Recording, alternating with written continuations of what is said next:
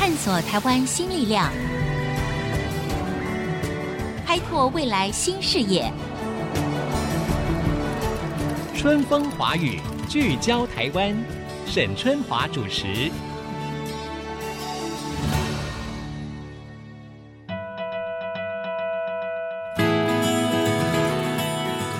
各位听众，大家好，欢迎收听《春风华语》，聚焦台湾，我是节目主持人沈春华。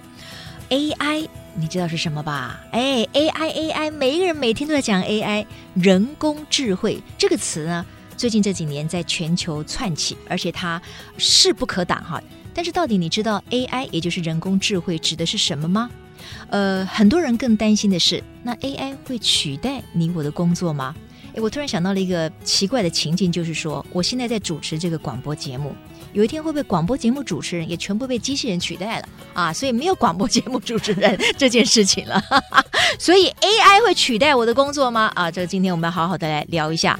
我们每一个人生活在这么一个科技快速前进的时代里面，与其我们忧虑，不如怎么样面对这个时代？我们要去因应一个新的。科技时代，或者说是 AI 智慧人工时代的这个来临。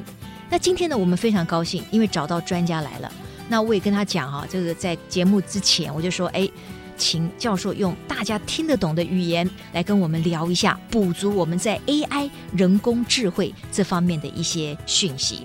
我们要来欢迎的是台大资讯工程学系的教授，也是台湾人工智慧协会的前理事长徐永贞教授。徐教授，你好，您好，今天很高兴有机会来这里跟大家分享一下我在人工智慧方面很多年来的一些心得。大概有二十多年了吗？不止，不止，哇哦！所以一路走来哈，一步一脚印哈。对，那我相信徐永贞教授呢，一定可以体会得到，过去五年、十年之间，AI 人工智慧等于是大爆发、大爆炸哈。Uh-huh. 那我首先还是请教您，我看看您怎么样以一个非常专业的角度，可以告诉我们一般的听众，到底 AI 我们说 artificial intelligence 到底是是指什么？好，其实刚刚主持人有讲了这两个字，所以我们就用这两个字来解释。所谓 artificial 就是人工的，人工的，所以它其实是人设计制造出来的。那 intelligence 其实它原来就是我们认为人是一个有智慧的生物。嗯、那所以一开始 AI 人工智慧，它想要做的就是说我想要用机器来达到像人一样有智慧的一些行为能力。嗯哼，好，那当然，因为在整个这个人工智慧发展的过程，我其实要讲一下，还蛮高兴，人工智慧比我老。虽然我已经学了它很久，可是它其实是在一九五六年就被定义出来了，所以它其实哇也比我老，好高兴，太好了。对，好，那所以这个一直是在做电脑设计这些系统的人一个很长远的一个目标，一直很希望说我们设计一些工具可以像人一样聪明。嗯。可是，当然，这样一路大家一直发展过来，后来就发现，其实因为我们对人的了解其实是不足的，嗯，而且人也不见得做的都是聪明的事，所以其实像人一样这件事就不见得是一个最好的标准。所以现在在学校，就是在算研发单位来定义 AI 的话，会认为是说我怎么样用电脑在它有的资源状况之下。得到一个最好、最合理的一个决策，是、嗯，然后可以达到最好的表现。OK，对，当然都希望说，我们研发科技是要为人类所用嘛，哈，是，所以我们希望就是说，这个一个会思考的、会帮人类做事情的科技，可以带人类步向一个更方便的、可能生活更开阔的一个时代。但是呢，我们就想到了一个场景，那就是二零一六年的时候，AlphaGo。打败了世界棋王这件事情，是就说，当我们发现啊，人跟机器或者跟电脑比的时候，人是比输的。这件事情可能在很多人的心里面呢，有一个很大的冲击。那完蛋了，那以后人类是不是都会输给电脑、输给机器人？这件事情您怎么看？当然，在那个比赛的现场，你看起来是。AlphaGo 跟一个人在对打，可是其实如果你了解背后的这整个机制的话，你会发现 AlphaGo 其实不太公平，嗯，因为它其实后面是一整个团队，呃，上百个人是在设计这个系统，而且它后面有一千多个 CPU，加上一百多个 GPU，嗯，而且这个要训练了很很久。好，后来他们有改进这个训练的城市，后来训练时间越来越快。可是，在当时，光是要跑这个城市，一天的电费就要耗掉一万美金。哇哦！那你更不要想说贵的。Google 的 engineer 一年的薪水要多少？好，所以其实说实话，他能够打败这样的人类是一个很惊人的成就。可是。一般人并不需要太担心，嗯，因为这件事不是一个我随便就做得到的，是是，它是需要一个大量资源投入，嗯，然后要有很多专家花了很多时间精心设计之后才做得到。不过，教授就是说，一般人当他看到这个场景的时候，哈，确实他会发现说，当人跟电脑在对弈或者是比赛的时候呢，哎。电脑自己会思考，这个是很 scary，就是说它会让人家觉得很害怕。嗯、就是说我们本来以为说机器哦，我给你一个指令，然后你就做一个动作吧。现在我们发现比较害怕的就是说人工智慧下面的机器人或者是电脑或者它的演算的能力，它居然是可以自主的。到底我们怎么样看人工智慧下的一个超级电脑或者是机器人？它真的会自己思考吗？它的思考可以超越人类吗？在这里，这个其实是个非常哲学性的问题，因为什么叫做思考，可以有不同的定义。嗯，那 AlphaGo 这样的一个系统里面，其实它是在做运算。当然，它的运算的结果产生了像是思考思考行为。嗯哼，好，那可这其实是很简单，因为你想想看，我们人什么叫思考？嗯，我很多时候我也就是看我现在的状态，我看看我有哪些选择，然后我去在这些选择里面，我选一个最好的。那所以，其实人工智慧的系统就一直在做这件事。嗯嗯，他考虑我现在是什么状态。我有哪些选择？嗯，那这些选择哪个是最好？是像围棋这样的一个问题，我想要把每一步每一个可能的组合通通走一遍，嗯，也不可能。好，那这样怎么办？嗯，所以在 AI 里面，他们其实最主要就是发明了一些方法，总共有一万个可能性，我试试看中间几百个可能性，嗯，我有多少时间我就试多少个可能性，试了够多以后，我对哪个选择好不好，我就有个可以猜测的依据。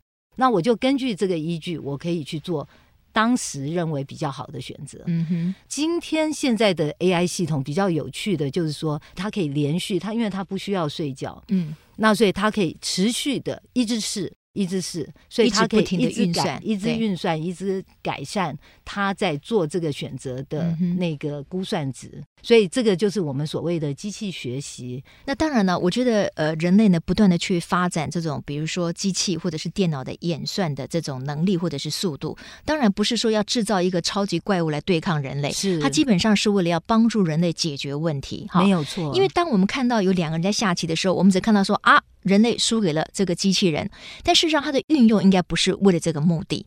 比如说，我们把它放到医疗系统上面好了。现在有很多人说，未来的这个人工智慧里面，其实它可以比医生做更好的判读。他会把过去很多个好几万个案例，或者是说这一个图像它所代表的意义是什么，全部都纳入他的这个 data 里面。所以这个电脑它可以用很快的速度去判读，说它可能是一个什么样的病灶，而帮助医生去做一个最好的判读。而且因为现在这些运算，它不是只是说纯粹记忆性。好，也就是说，我看过一万个案例，我还可以把这一万个案例中间的一些共同的因素把它找出来。嗯、是，所以我。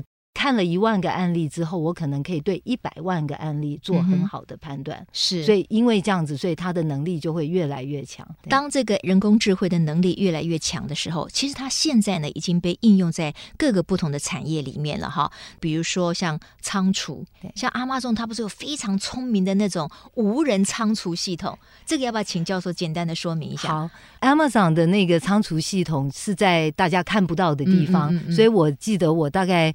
呃，很多年前他们开始用的时候，我有常常很喜欢放那个录影带给大家看。对，每个人都说啊，真的吗？我说你知不知道你在网络上下单之后，背后是一群机器人在那里跑来跑去。它好像是个科幻电影，但它现在就 真实的发生在我们的人生里面，用了好几年。对，而且他在用的那个机器人相对是简单，嗯。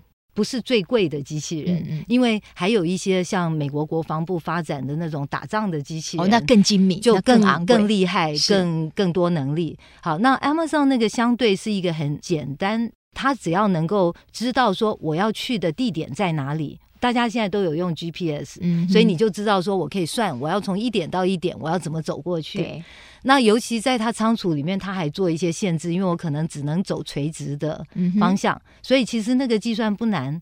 你这边一下单之后，他马上算出来说，哦，你总共订了三样东西，这三样东西在哪里？那我就说，请他们自己走过来。他利用这样子的一个设计，嗯，其实造成了好几个优点。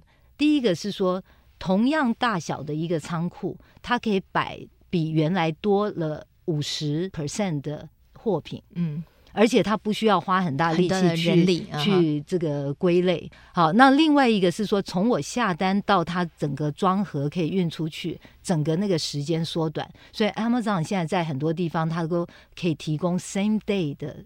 服务同一天就到，同一天就到，哎、就送到。那甚至像这个都会区，它甚至可以提供只是几个钟头内就可以到。所以它改变了这种快递或者是货物之间的这个流通。是，所以就说它增加了这个效能，降低了成本，因为仓储可以摆更多东西，嗯、而且它降低了错误率。OK，好，好，这个听起来就很不错了啊！降低错误率，扩大仓储的面积，让你拿到货的时间更快，但是。你可能不需要很多的仓库的人员了，你可能不需要很多的司机了。那这样子的话，是不是有些人的工作会不见呢？广告回来之后呢，我们要继续请教徐永珍教授啊，人工智慧爆炸的时代里面，它可以应用到哪些产业里面？同时，有哪些人的工作可能会不见了？对我们每一个人的影响到底是什么？马上回来，春风华语聚焦台湾。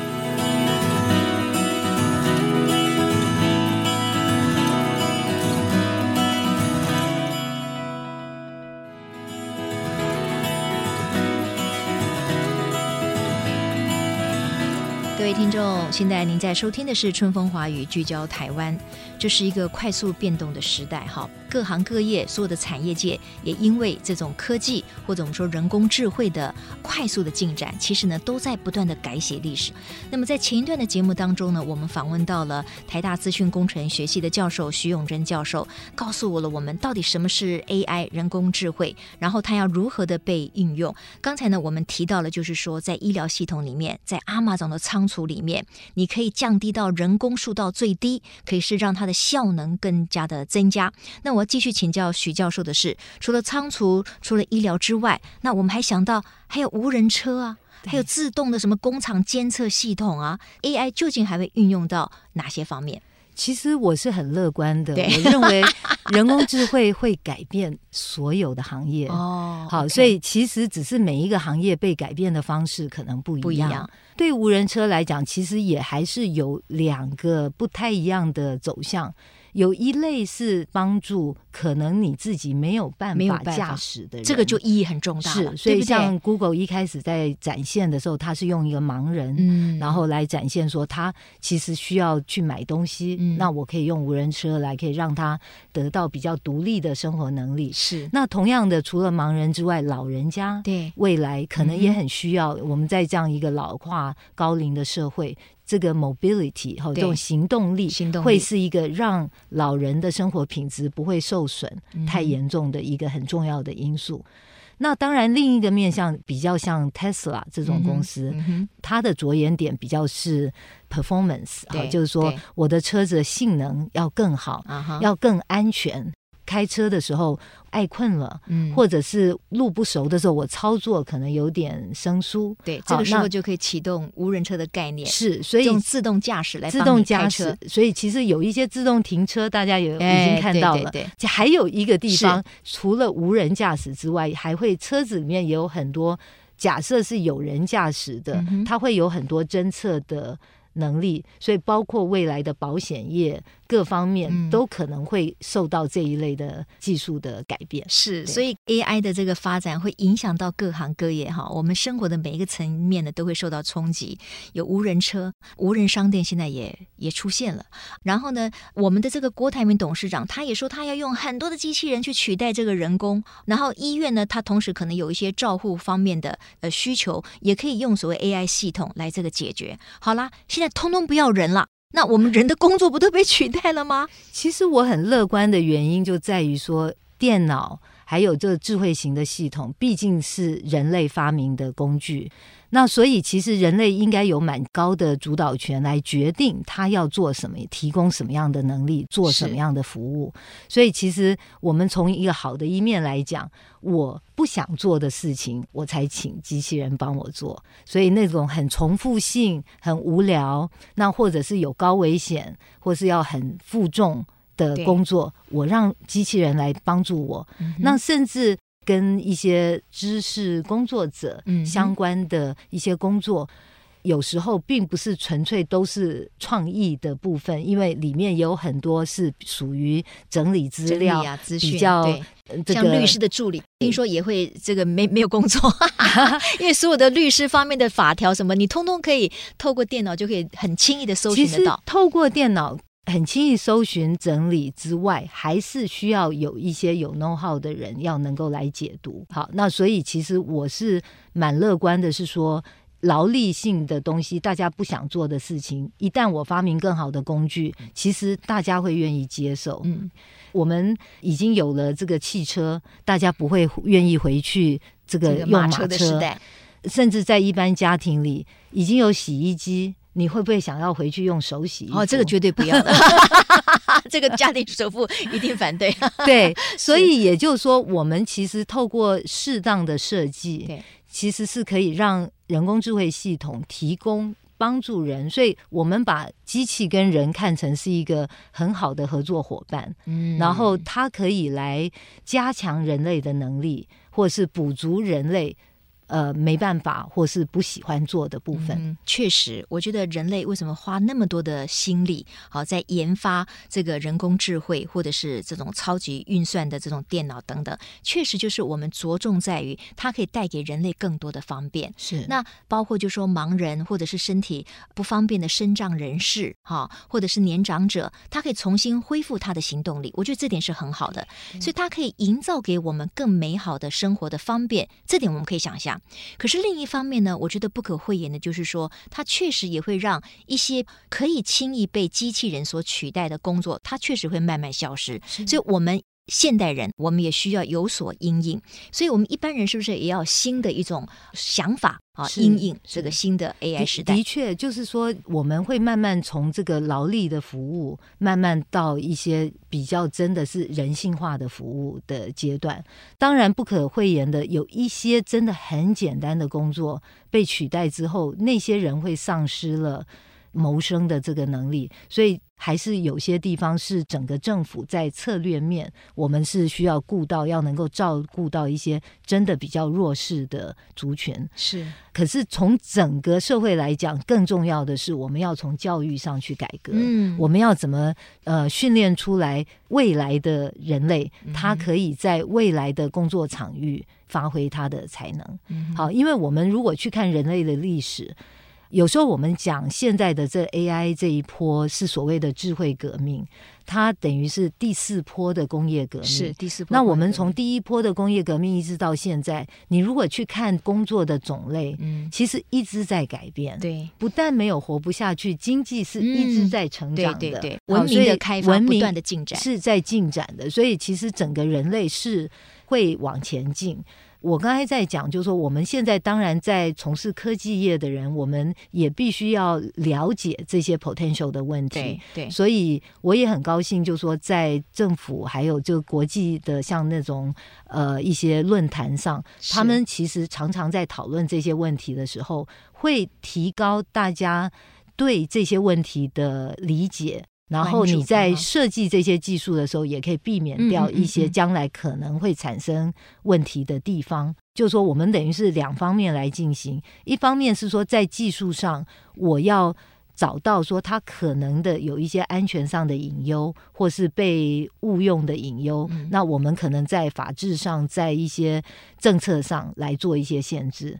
那可是另一方面，是我在人才的培训上面，我要了解未来的世界需要什么样的人才。对对对。好，那我们常常讲，我们需要跨领域的人才。嗯嗯像在人工智慧，我刚刚讲，因为它是工具，工具怎么设计？我们过去都是完全是工程人员来做，嗯嗯，所以工程人员可能的想法都是以我自己出发，设计出来的东西只有我会用，可是可能。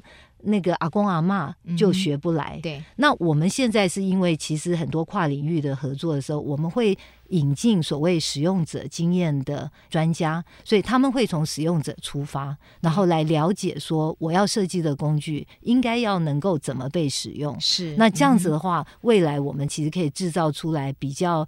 人性化，或是所谓比较温暖的一些科技，嗯、是，尤其是对于年轻的一代来说，攻逢其盛哈，他面临到一个真的一个新的时代。我觉得像刚才徐教授所提到的，其实整个教育的概念、人才的培育哈，从父母亲到年轻人自己，都要有一种新的想法了。是，就是说你自己可能要给自己准备，你到底你的核心竞争力，你要培养的是哪一块？教育，我想是非常重要的。所以面对这种 AI 的浪潮，我不知道徐教授给。年轻人的建议是什么？是不是真的每一个人都需要有写程式的能力呢？